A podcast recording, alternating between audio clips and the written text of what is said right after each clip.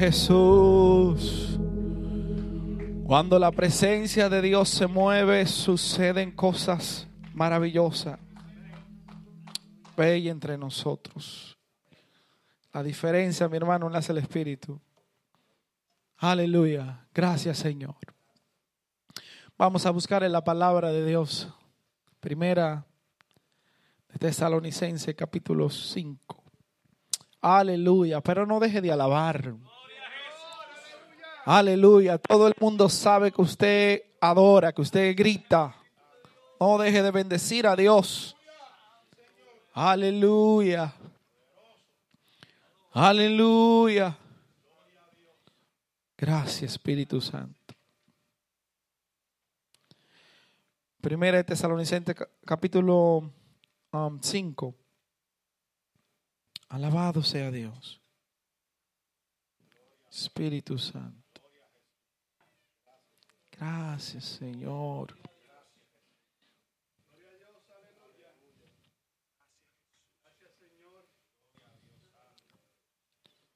Gloria a Jesús. Amén. Leemos en el nombre del Padre, del Hijo, del Espíritu Santo. Dice, pero acerca de los tiempos y de las ocasiones no tenéis necesidad, hermanos, de que yo os escriba, porque vosotros sabéis perfectamente que el día del Señor vendrá así, como ladrón en la noche. Que cuando digan paz y seguridad, entonces vendrá sobre ellos destrucción repentina como los dolores a la mujer encinta y no escaparán. Mas vosotros, hermanos, no estáis en tiniebla para que aquel día os sorprenda como ladrón. Porque todos vosotros sois hijos de luz e hijos del día. No somos de la noche ni de las tinieblas. Por tanto, no durmamos como los demás, sino que velemos y seamos sobrios. Aleluya. Demos gracias al Señor en esta hora. Amante Dios Todopoderoso, gracias. Gracias Señor por tu palabra. Tu palabra pueda ministrarnos en esta hora de manera especial. Porque nosotros tenemos necesidad de ti, mucha necesidad de ti Señor. Y no queremos hacer nada sin tu presencia.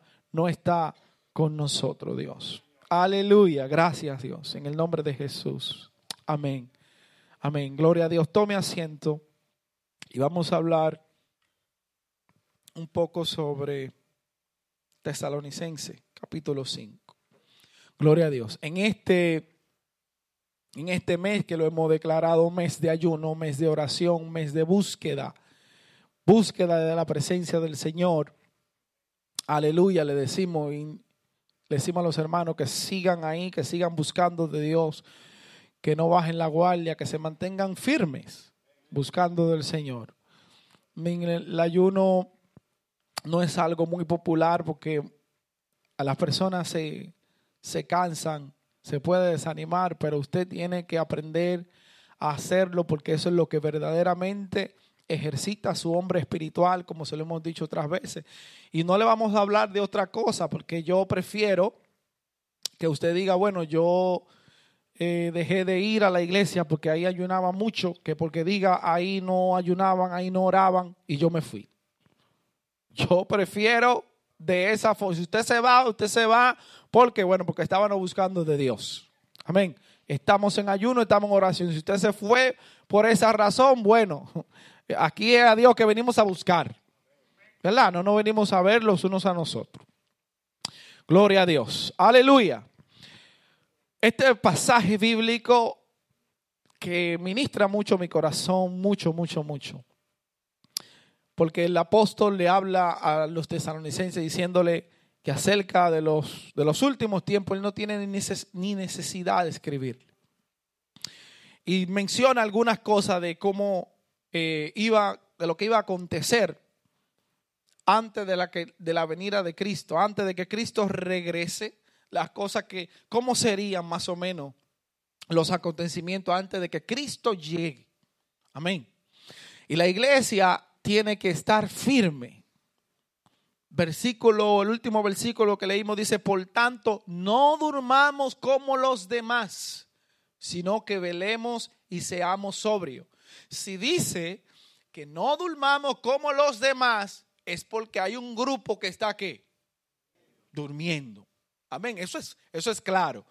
¿Verdad? No se necesita una interpretación para eso. Hay un grupo que está durmiendo. Y hay gente que cuando duerme, duerme profundo. Yo no sé si usted es así. Ah, tiene que poner cuatro o cinco alarmas porque no se despiertan. ¿Verdad? Aleluya. Usted, no es así. hay muchas personas que son así. Necesitan cuatro o cinco alarmas. Eh, mi esposa se levanta con mucha facilidad. Yo no. Yo, hermano, la casa está quemando, al menos el caliente que me va a despertar a mí. Pues yo no me despierto tan fácil. Pero eh, espiritualmente es bueno que usted sí esté despierto. Porque aquí está hablando de algo secular para hablarnos de algo espiritual. Así que en el espíritu usted tiene que estar despierto de las cosas que pasan a su alrededor de las cosas espirituales, usted tiene que estar sumamente despierto. A eso nos manda la Biblia. No a dormir como los otros. Hay gente que pueden ver algo grande, catastrófico, pueden ver algo satánico y le dan otra transformación al tema, queriendo decir que no, que no es algo satánico. En, hace unos días pasaron, pasó una controversia con eh, los que diseñan la ropa de niño llamado Balenciaga. Ustedes han escuchado ese nombre. Y yo no sé si ustedes escucharon la noticia. Hay una gente, hay personas que, que, que no le hicieron caso a la noticia, pero yo le hice caso. Amén. Hay mucha gente que, ah, bueno, no le dieron la importancia que era. Pero esto es un tema que sí hay que darle caso, hacerle caso porque uno tiene que estar pendiente. Algunas cosas que algunas personas creen, valga la redundancia, que, que ya pasaron, que fue en el tiempo de antes, pero no. Todavía el enemigo sigue operando. Todavía el enemigo sigue engañando. Todavía el enemigo sigue controlando. La Biblia dice que el príncipe de este mundo es el diablo. Y si él es el príncipe de este mundo, él, él opera aquí, hace muchas cosas que aunque usted y yo no la veamos, no significa que no la está haciendo. Amén. El diablo no ha podido hacer las cosas abiertamente, pero según le van otorgando, según le va dando el mundo, él se va exponiendo más. Y en algunos lugares, en algunos países, ya el diablo ni necesita esconderse, sino que las cosas ya la, son públicas. Amén. En esta foto que está ahí, que fue la foto que causó la controversia, déjamela ahí por favor, no, no la quites. Esta, esta foto que causó la, la controversia, aquí hay varias cosas, varias cosas que uno puede señalar, ¿verdad? Que uno puede señalar. Por ejemplo, el peluche que está ahí como está, está como encadenado, como algo que le gusta el masoquismo. Pero estamos hablando de que hay niños, de que hay una foto y de que para tú hacer una publicidad tú no tienes que poner eh, ropa de masoquismo para niños ropa para niños. Ok, ustedes ven que los tenis están como si fuera, eh, como si fuera un diablo, que es regularmente como la gente le puede decir. Después viene el juri negro, como simbolizando algo de muerte, y después un demonio circulado en esta esquina, allá arriba. Pero algo que como cristiano a uno le llama más la atención es la palabra aquí abajo. Esta palabra significa, oigan, si, se supone que ahí ellos pusieran Valenciaga, pero pusieron Baal. Baal. ¿Por qué es un problema? Bueno, ¿por qué a Baal en el Antiguo Testamento se le sacrificaban los niños? Se le sacrificaban, se lo presentaban a los niños. Alguien quería hacer un sacrificio porque Baal no, supuestamente para, para las personas en el Antiguo Testamento, era Dios de lluvia, Dios de la abundancia, Dios de la cosecha. Y si no había cosecha, eh, las personas podían sacrificar un niño. Por ejemplo, vamos a Reyes, libro de Reyes.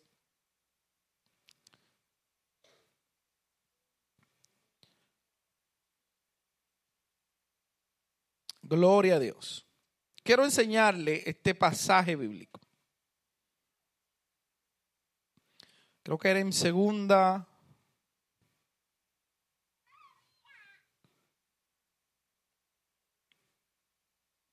Bueno, yo se lo voy a leer. Después le busco la, cita porque simplemente le tomé el screenshot con el, con el teléfono.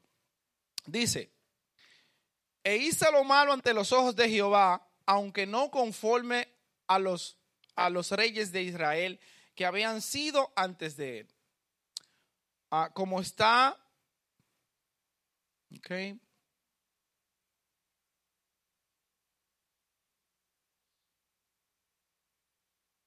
Gloria a Dios. ¿Perdón? Amén. Sí, exacto. Amén. Gloria a Dios. Estoy tratando de buscar el versículo. Fue como le dije, encontré, solamente le tomé un screen.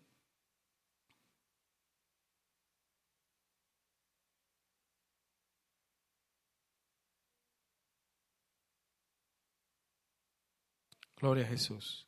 Segunda de Reyes, 17. Capítulo 3. Hello. Segunda de Reyes, 3, 2. Amén. Ah, lo puede, lo puedes poner, Eduardo, después poner la foto de regreso. Puedes poner la pantalla. Segunda de Reyes 3, 2.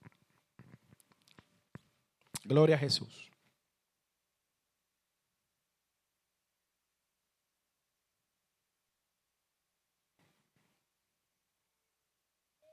E hice lo malo ante los ojos de Jehová, aunque no como su padre y su madre, porque quitó las estatuas de, de Baal que su padre había hecho. Seguimos.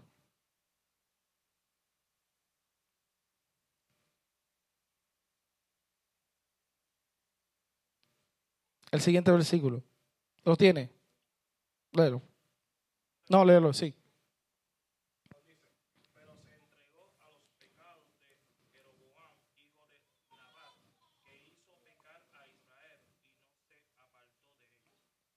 Amén. Gloria a Dios. Aleluya. Ese no era el versículo exacto. Pero es culpa mía, porque nada más le estuve escrito. Pero el versículo que yo le iba a enseñar era donde él ah, le entregó a los hijos y lo puso eh, por fuego. Se lo puso en fuego a los hijos, o sea, lo sacrificó a los hijos entregándoselo a Baal. Amén. So, ese, él, el rey había hecho un sacrificio a Baal entregándole a los, a los hijos.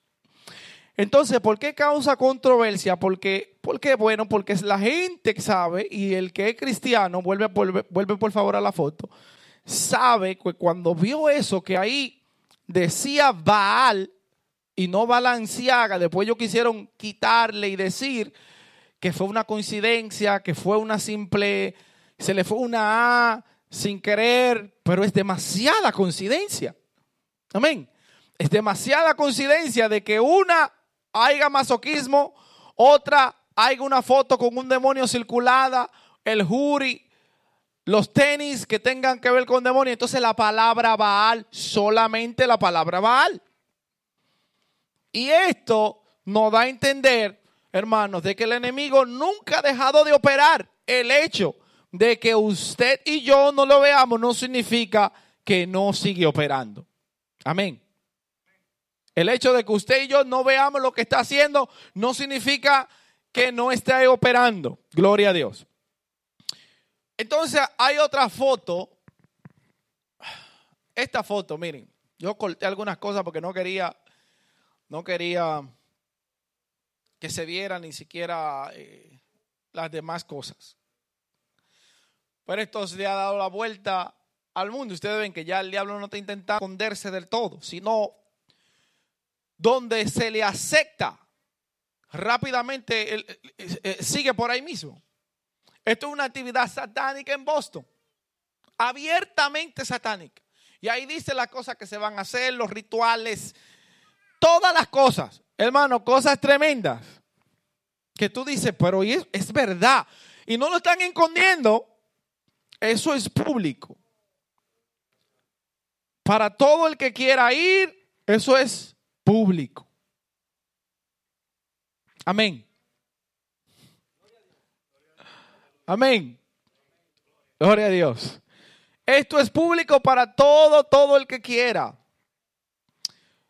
Y no está lejos de aquí. Y el símbolo que tiene acá, o el logo, es el logo que representa a Satanás. Ese logo que está ahí. Cuando quiera que usted vea ese logo así, pues ya usted sabe. Ok, ya sí me puede quitar la foto y ir al versículo. Gloria a Dios. La palabra de Dios dice, por tantos, no durmamos como los demás. Hay personas que andan dormidas pensando que el enemigo no está haciendo nada. Hay personas que le está dando brega a buscar de la presencia de Dios, que si están fríos, que si están calientes, que si hoy voy, que si mañana no, que no sé, y están siempre vagando entre dos pensamientos de si le sirven a Dios por completo o no. Siempre andan en esa. Y sin embargo, el enemigo siempre va ganando terreno. Cada vez más va ganando más terreno. Y donde lo siguen aceptando, él sigue entrando. Por lo tanto, se hace necesario que la iglesia entienda que Cristo viene y que no esté durmiendo, sino que vele y sea sobria. Cuando la palabra habla de velar, está hablando de mantenerse despierto, de mantenerse alerta, de mantenerse en vigilia, de mantenerse en expectativa de que Cristo puede venir en cualquier momento. Y Pablo hace la mención y dice, le va a ocurrir, va a ocurrir como, como un ladrón en la noche. ¿Cuándo llega el ladrón? El ladrón no llega a la casa cuando usted lo esté esperando. Usted entra a su casa, usted se acuesta y usted no tiene ni idea de que alguien puede entrar a su casa a robarle sus cosas. Usted no tiene ni idea. Cuando la mujer a veces está embarazada, ella no sabe cuándo le van a venir los dolores del parto. Puede ser que ande caminando de lo más normal y lleguen los dolores del parto. Y eso es lo que nos dice el Señor. De esa misma manera va a ser la venida de Cristo, hermano, porque cierto es que Cristo viene. ¿Usted no cree que Cristo viene? Cierto, ciertísimo es que Cristo viene. Que Cristo viene por su iglesia de nuevo. Él va a regresar.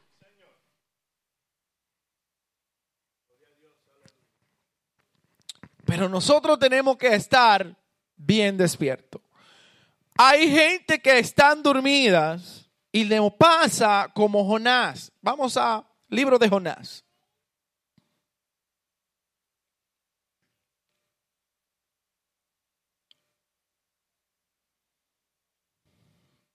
Libro de Jonás, capítulo 1.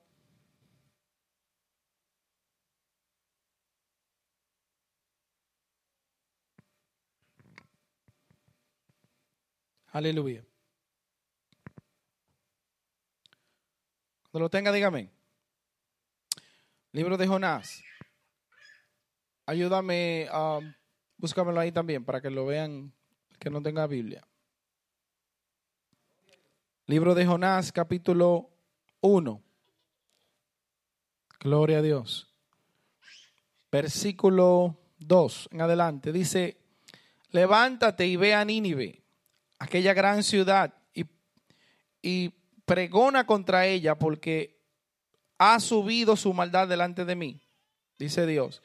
Y Jonás se levantó para huir de la presencia de Dios a Tarsi y descendió a Jope y halló una gran nave que partía para Tarsi y pagando su pasaje entró en ella para irse con ellos a Tarsi, lejos de la presencia de Jehová.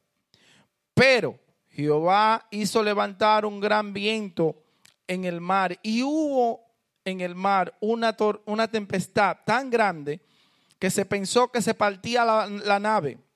Y los marineros tuvieron miedo y cada uno clamaba a su Dios y echaron al mar los enseres que había en la nave para descargarla de ellos. Pero Jonás había bajado al interior de la nave y se había echado a qué?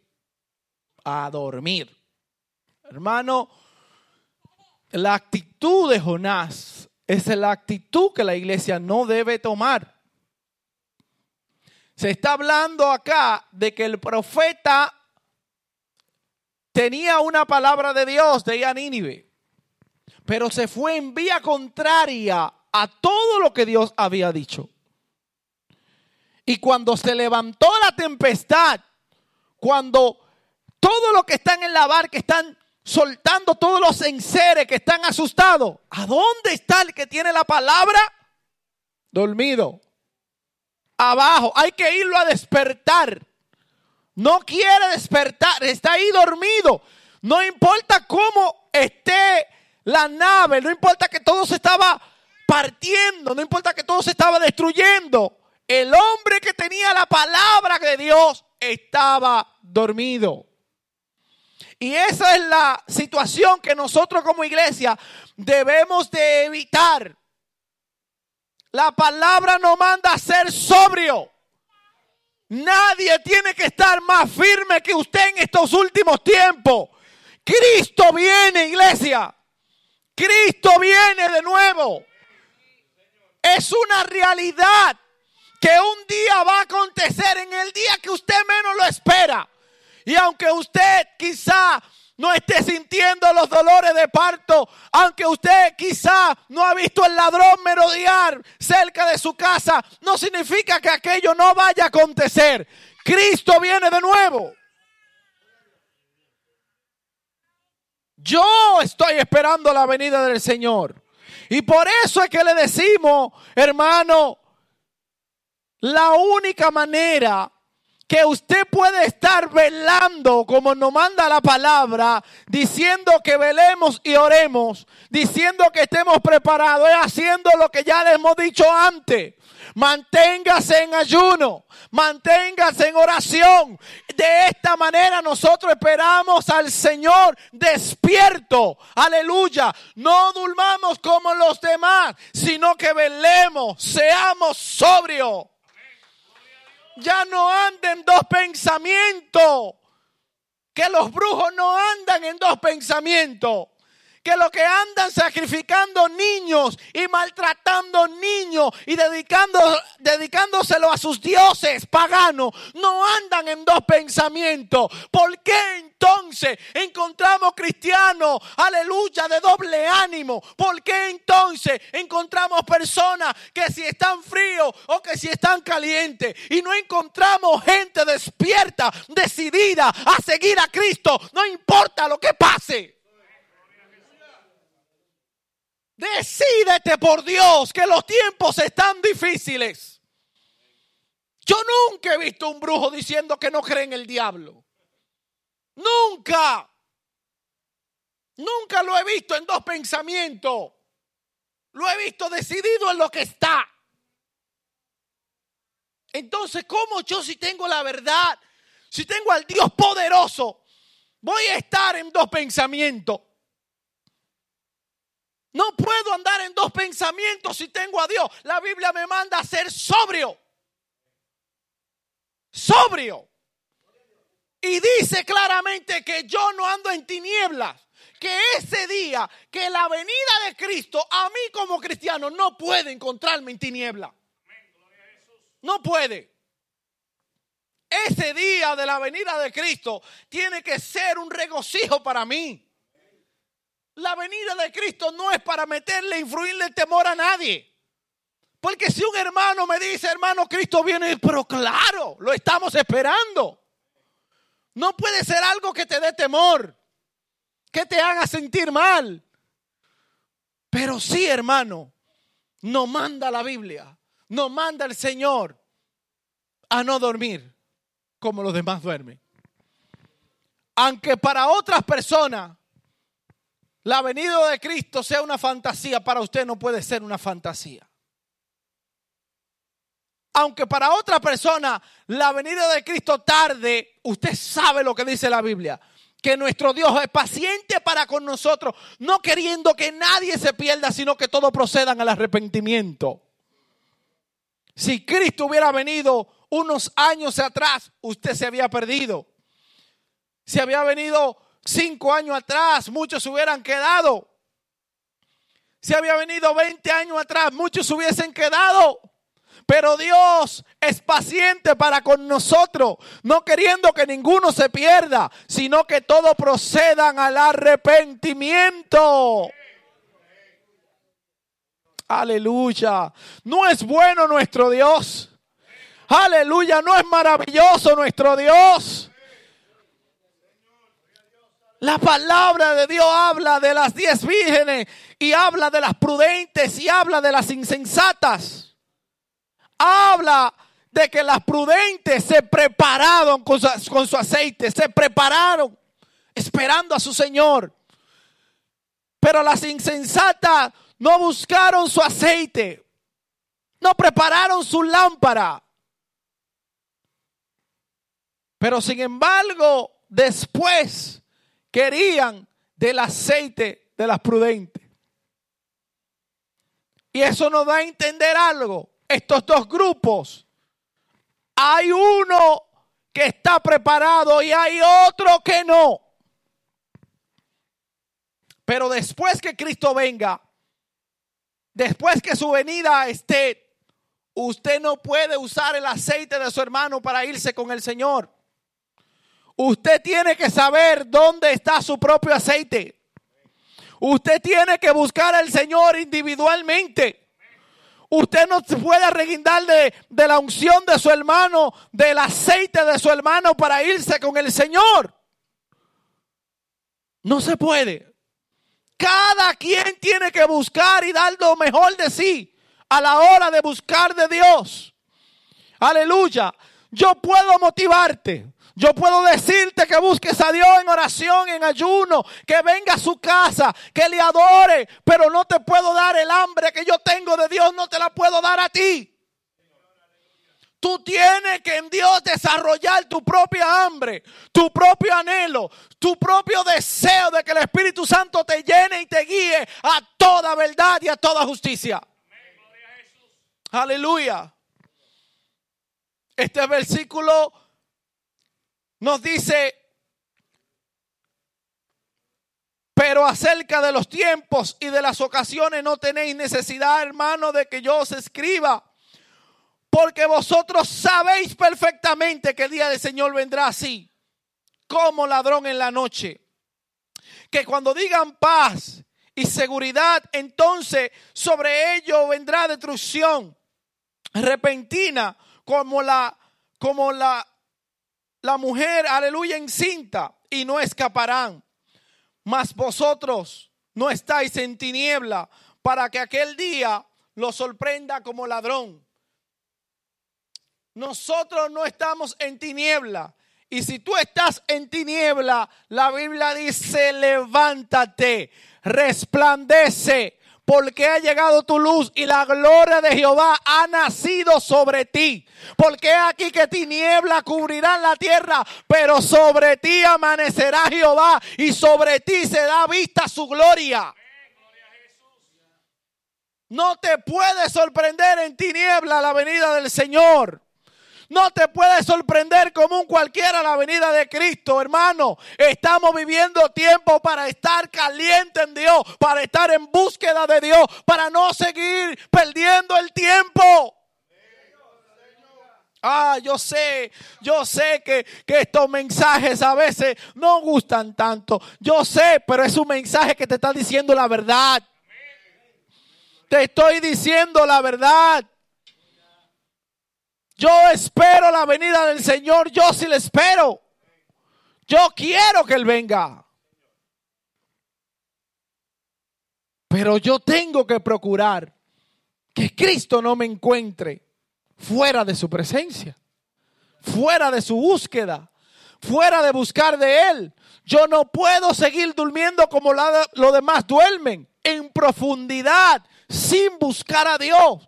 Y aunque las cosas en el mundo estén pasando, ellos las siguen pasando por alto. Usted tiene que observar. Usted tiene que estar, aleluya, en la expectativa, ver, vigilante, ver cómo el mundo se está moviendo. Miren la guerra, por ejemplo, con Ucrania. Ustedes saben qué es lo que hace grande la guerra con Ucrania. Que a pocas personas le importa que hayan muertos, que hayan muertos en ese país. El asunto con Israel y el asunto de los de, del holocausto. ¿Cuántos judíos murieron allá? ¿Y qué pasó alrededor del mundo? Oh, a nadie le importa cuando los muertos no son en su nación, las personas se quedan indolentes. A nadie le importa. Ustedes ven cuando dicen, por ejemplo, hay un tiroteo en una escuela. ¿Qué pasa? A nadie, a nadie le importa. Quizás se lamenta a alguien por uno, dos días, pero a nadie le importa. ¿Por qué? Porque no fue el hijo mío, porque no fue alguien cercano a mí. Casi ahora mismo, en este tiempo, Aleluya, el amor se ha enfriado de una manera tal que algo a mí me tiene que doler. Simplemente cuando me toca a mí cuando soy yo el que lo estoy viviendo. Pero mientras es otra persona por allá, la gente no le da mente. La gente ni piensa en eso, porque aquí no hay amor. Y esa es una señal que nos dejó el Señor. Aleluya, que cuando veamos estas cosas, sepamos que su venida está cerca. Nos demos cuenta que Cristo está a la puerta. Que es terrible ver que a nadie le importa cuando hay muertos en otros lugares. Es terrible. Que solamente las personas ahora piensan, aleluya, cuando, cuando a ellos es que están viviendo la situación. Cuando es a ellos que le toca, pero no cuando le toca a otra nación. Y estamos, y las naciones están viendo a un Rusia fuerte, a un Ucrania que es menos, matar personas, destruir personas, pero nadie se mete. Nadie opina nada. Nadie hace nada porque no me toca a mí. Pero es una señal de que la venida de Cristo está cerca. No duerma, hermano. No duerma como los demás duermen. No duerma como los demás duermen. Sé sobrio. Sé sobrio. Aunque otros duden de la venida de Cristo, tú no puedes dudar. Aunque otros estén limitados, tú, tú tienes que ver que lo que está pasando alrededor del mundo te está diciendo claramente que Cristo regresa otra vez. Que su venida está cerca. Pocas personas le gustan predicar en estos tiempos de la venida de Cristo. Pero yo no quiero que usted la venida de Cristo lo encuentre durmiendo. Yo no quiero eso. Que la venida de Cristo lo encuentre en dos pensamientos. En que si sirvo a Dios o no le sirvo. Usted tiene que estar firme. Amén. Y dándose cuenta de que Cristo regresa otra vez. Usted tiene que estar firme. Aleluya. Yo desde que le entregué mi vida al Señor, hay algo que yo me di cuenta. que mientras yo buscara a Dios, buscar a Dios, me refiero a buscarlo como lo estamos enseñando aquí, buscarlo en ayuno, buscarlo en oración, que Dios siempre iba a estar de mi lado. Oiga, mientras yo buscara a Dios, es imposible que, usted busque a Dios y que, y que Dios no se manifieste. Es imposible. Lo que pasa es que hay veces que las personas sí quieren los beneficios de Dios, quieren llenarse de Dios, pero sin buscarle. Y eso es imposible. La Biblia dice que al que toca, es que se, el que se le va a abrir. Que el que, el que toca se le va a abrir. Amén. Y el que llame a ese que se le va a abrir la puerta. Pero si usted no hace nada, es imposible de que usted vea la manifestación de Dios. Y eso es una verdad. Para nosotros acercarnos al Señor, Dios no tiene ningún impedimento. Usted se le puede acercar a Dios. La Biblia nos manda eso y nos dice, hey, acércate confiadamente al trono de la gracia. La Biblia nos dice que un corazón contrito y humillado el Señor no lo puede despreciar. Si usted viene delante de la presencia de Dios con su corazón así, contrito, humillado delante de Él, Dios no puede despreciarlo porque esa es su ley. Y cuando Dios dice algo, Él no ahora puede contradecir lo que Él dijo. Si usted se humilla y usted viene a sus pies, es imposible que Dios no te reciba. Pero hay que ir. Hay que acercarse. Si queremos manifestación de Dios, hay que buscarlo. Hermano, no te lleve de... Hay gente, hay gente que se enamoran de la historia, no del proceso. Amén. Perdón, hay gente que se enamoran de la gloria, no del proceso. Ven la gloria manifestada en otro ministerio. Ve cómo Dios hace en otro ministerio. Ve cómo Dios se manifiesta en otro ministerio. Pero nadie dice, ¿qué hizo él? ¿Qué hizo él para llegar ahí? Por ejemplo, los discípulos vieron a Jesús caminando sobre el mar. ¿Verdad? Vieron a Jesús caminando sobre el agua. Vieron a Jesús multiplicando los panes. Vieron a Jesús sanando leproso. Vieron a Jesús haciendo todo eso. Y nunca le dijeron a Cristo, enséñame a caminar sobre las aguas. Oh, yo nunca le dijeron, Señor, yo te veo a ti caminando sobre las aguas. Enséñame cómo hacerlo. Pero sí cuando lo veían orar, cuando lo vieron orando, le dijeron, ellos vieron. Ellos tuvieron la capacidad de entender que Cristo hacía los milagros porque oraba. Entonces le dijeron, hey, enséñame a orar. Enséñame a orar. enséñame a buscar la presencia del Padre. Enséñame ese detalle. Eso fue lo que usted va a encontrar que ellos le dijeron a Cristo que les enseñara. Alguien que busque a Dios Alguien que busque a Dios de verdad, Dios no puede decirle, échate para atrás, no me busque. No, porque ya su palabra dice que si tú vienes a Él, Él tiene que recibirte.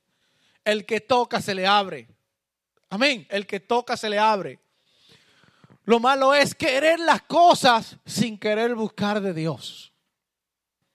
Un anciano como Moisés un anciano tener que subir el monte. Jesucristo o el Señor, Dios no lo mandó a buscar a él en una nube y lo subió al monte. Oh, Dios pudo mandar una nube y decir, Moisés, súbete ahí para que no camines y sube esta montaña. Pero el viejito tuvo que subir su montaña. Tuvo que subirla. Tuvo que subir su monte para buscar la presencia de Dios. Hermano, hay que esforzarse aquí. La palabra nos manda, esfuérzate, sé valiente, le dijo Dios. Esfuérzate, sé valiente. Hay que esforzarse. La unción es gratis, pero no es barata. El Evangelio es gratis, pero no es barato. Todo el mundo quiere la presencia del Señor, pero hay que buscarlo. Hermano, ese es, el, verdadero mensaje. Todo el que quiera a Dios, hay que buscarlo. Hay que buscarlo. Hay que buscarlo en oración, hay que buscarlo en ayuno, hay que buscarlo en la palabra. Hay que buscarlo. Hay que sacar tiempo para Dios. Hay que buscarlo. No duerma como los demás. No te lleve de aquellos que creen que nada más es simplemente entrar por esa puerta. No te lleves. No duerma como los demás. Tú no duerma como los demás. Abre tus ojos y entiende que para sentir, que para buscar la presencia de Dios, siquiera para estar aquí adentro de la iglesia, si usted se quiere llenar de la presencia de Dios, usted sabe que mientras esté la alabanza, si usted se queda así, parado, como una estatua, ni alaba, ni levanta las manos, ni busca a Dios, ni dice Dios, lléname siquiera, usted no va a sentir nada. Ha visto gente que mientras la alabanza está, ellos están en otra cosa. Y el grupo de adoración puede estar que la alabanza está hermosa y están en otra cosa. Nunca vas a sentir la presencia. Nunca te vas a llevar algo de parte de Dios para tu casa, sino que como entraste vas a salir. No duerma como los demás. Cuando usted llegue acá, olvídese de quién está a su lado. Es su momento con Dios.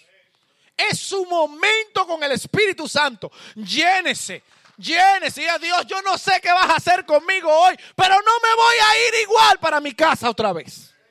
Hoy tengo que irme lleno, renovado, cambiado, transformado por tu palabra y tu Espíritu Santo.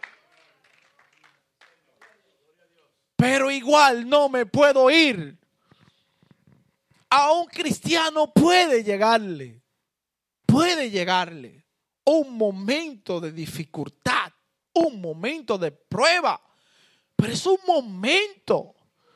Toda la vida usted no puede estar en la misma prueba que le impida a usted levantar sus manos a Dios. Todo el tiempo, la misma situación y usted no se acerca a Dios porque estoy pasando esta prueba. Pasa un año, estoy pasando la misma, la misma prueba. La misma, no es otra, es la misma prueba. Ahí hay algo y no es culpa de Dios. ¿Qué he hecho yo para cambiar esa situación?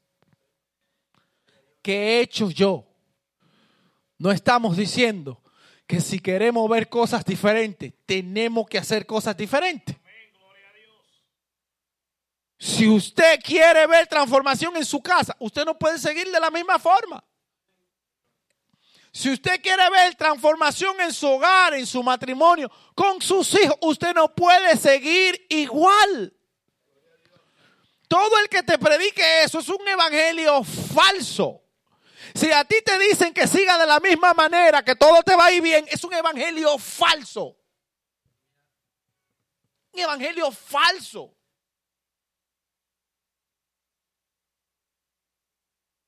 Acérquese a Dios y Dios se acercará a usted. Él no cambia. Él no tiene sombra de variación. Usted ve que Dios está aquí, un ejemplo donde está este púlpito. Y si yo hago así, Dios se quedó en el mismo lado. El que se movió fui yo. Y si hago así, Dios sigue en el mismo lado. Yo soy el que me estoy alejando de Él. Pero Él sigue donde está, en el mismo lugar. Él no cambia. Dios no te dice a ti, yo te amo. Y mañana, y mañana ya Dios se le olvidó que te amaba. Eso, eso, Edwin, eso lo hacen los hombres. El hombre es el que le dice a alguien, mira, yo te amo. Pero después Tú cometiste un error, te equivocaste en algo y ya se le olvidó que te amaba. Cuando Dios te dice que te ama, ya él vio tus errores. Ya vio que le ibas a fallar. Él vio todo eso. Sin embargo, así dice que te ama. Y cuando Dios lo dice, es, es un amor eterno. Es un amor eterno. Con amor eterno te he amado, dice el Señor. Nunca han desfallecido mi misericordia para contigo. Nunca. Acérquese a Dios. No duerma como los demás. No duerma como los demás. Porque los demás quieran alcoholizarse, que los demás quieran hacer lo que quieran. Usted no duerma como los demás. Usted manténgase sobrio, velando velando que Él regresa. Porque si a usted le dicen, a nosotros no nos dijeron que venía el ladrón en la noche, pero nos dijeron que viene. Y eso es suficiente para usted quedarse despierto. Porque a mí me pueden decir que yo no sé cuándo, pero hay un ladrón que va a llegar a tu casa y yo lo estoy esperando, despierto. Despierto. Nosotros sabemos que Cristo viene. No se duerma.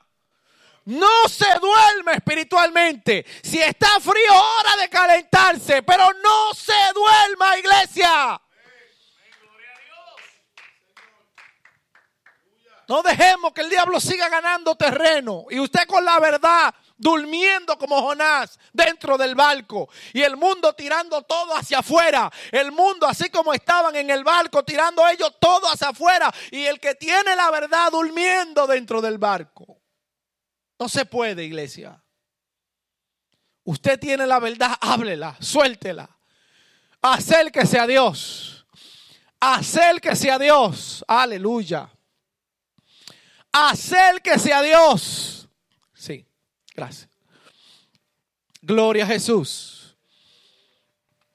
Acérquese a Dios y Él se acercará a ti. Aleluya. No permita que nadie, que nadie te separe de lo que ya tú creíste. No permitas, hermano, que alguien te engañe de este evangelio que tú estás experimentando. No permitas. Solo esfuérzate en la gracia. Fíjense que hasta en la gracia hay que esforzarse. Esfuérzate en la gracia que es en Cristo Jesús. Hay muchas personas durmiendo, pero yo no voy a ser una de esas. No voy a ser una de esas. Dígale a tu hermano que está a tu lado, yo no voy a ser una de esas. No voy a ser una de esas que están durmiendo. Yo soy de los que esperan a Cristo. Y mi Cristo me va a encontrar trabajando. Me va a encontrar orando. No voy a dormir como los demás. Hay una historia de un hombre que estaba, era cristiano y le estaban diciendo que Cristo viene. Había un grupo de personas que estaban en su casa porque ellos decían que Cristo venía y que mejor se quedaran ahí esperar la venida de Cristo ahí en la casa. Y este hombre fue diferente a todos los demás. Y mientras él iba de camino, dijo, yo me voy para mi trabajo. Me voy a trabajar. Y cuando le preguntaron, hermano, ¿para dónde usted va? Yo, voy para mi trabajo. ¿Pero y por qué? Dice él, si Cristo viene, que me encuentre trabajando. Así es que Cristo tiene que encontrarnos a nosotros. Trabajando, despierto, trabajando. Gloria a Jesús. Póngase sobre sus pies. Aleluya. Gloria a Dios. Aleluya. Gloria a Jesús. Mi alma te alaba, Dios. Qué lindo es el Señor. Gracias, Jesús. Gracias. Aleluya. Poderoso Dios. Dele un aplauso al Señor Jesús. Aleluya. Gracias, Señor. Dios es bueno. Hermano, no durmamos como los demás. Estemos atentos, estemos en expectativa. Gloria al Señor, esperando la manifestación del Señor Jesucristo. Amén. Aleluya. Gloria a Dios. Vamos a orar para despedir este servicio. Le voy a pedir al hermano Edwin que despida el servicio. Ahí está, adelante. Gloria a Dios. Padre Santo, Padre amado, gracias, Señor, por esta palabra que tú has traído, Señor, de aliento, Señor, para tu pueblo, Padre. Padre Santo, Padre amado, venimos delante de tu presencia, Señor. Señor, te damos gracias de nuevo, Señor, aleluya. Señor, gracias por todo lo que tú nos das, Señor. Gracias por todo lo que tú nos quitas, Señor. Señor, nos vamos de este lugar, Señor, pero no nos vamos de tu presencia, Señor. En el nombre del Padre, del Hijo, del Espíritu Santo. Y el pueblo de Dios dice. Amén. Salúdense con gozo.